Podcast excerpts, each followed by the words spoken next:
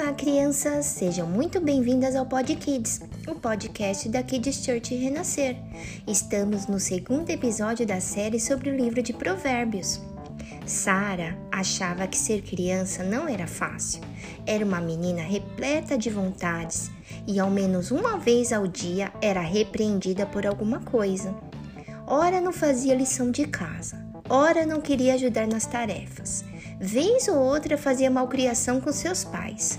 Sara não entendia o porquê de seus pais não gostarem dela e se dedicarem tanto a fazê-la se irritar. Pareciam que fazia de propósito, pensava ela. Eram tantas repreensões em um dia que ela passou a ter a ideia absurda de que era melhor nem ter nascido. Certo dia, Sara trancou-se em seu quarto e, após um longo período de choro, adormeceu. Quando acordou, foi até a sala. Encontrou seus pais sentados conversando entre si. Chamou-os, eles as olharam e, de relance, e voltaram a conversar. Sara foi à cozinha e voltou com um prato cheio de bolachas e um copo de leite. Sentou no tapete e ligou a TV, mesmo sabendo que sua mãe, outrora, havia pedido que comesse sentada à mesa. Sara comeu e bebeu, voltou à cozinha e encheu novamente seu prato e copo. Sua mãe nem percebeu.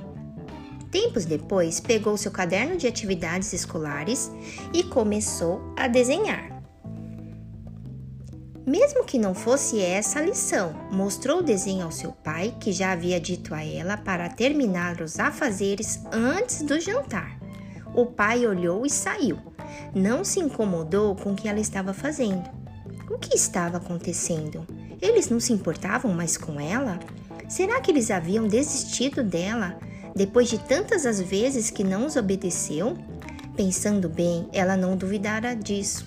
Realmente não se comportava bem. Começou a chorar. Queria ir até eles e pedir desculpas, dizer que sabia que estava errada, que sabia que só lhe repreendiam por se importarem com ela mas quando foi procurá-los, a casa estava vazia. Não tinha mais ninguém. A casa não tinha móveis. O quarto de seus pais estava vazio. Ela estava sozinha. Quando se deu conta, estava acordando de um pesadelo. Seu primeiro impulso foi fazer aquilo que não conseguiu fazer em sonho. Correu até seus pais e disse tudo aquilo que sonhou dizer, e quantos amava e sabia que se importava com ela. Depois voltou para o quarto e fez uma breve oração a Deus.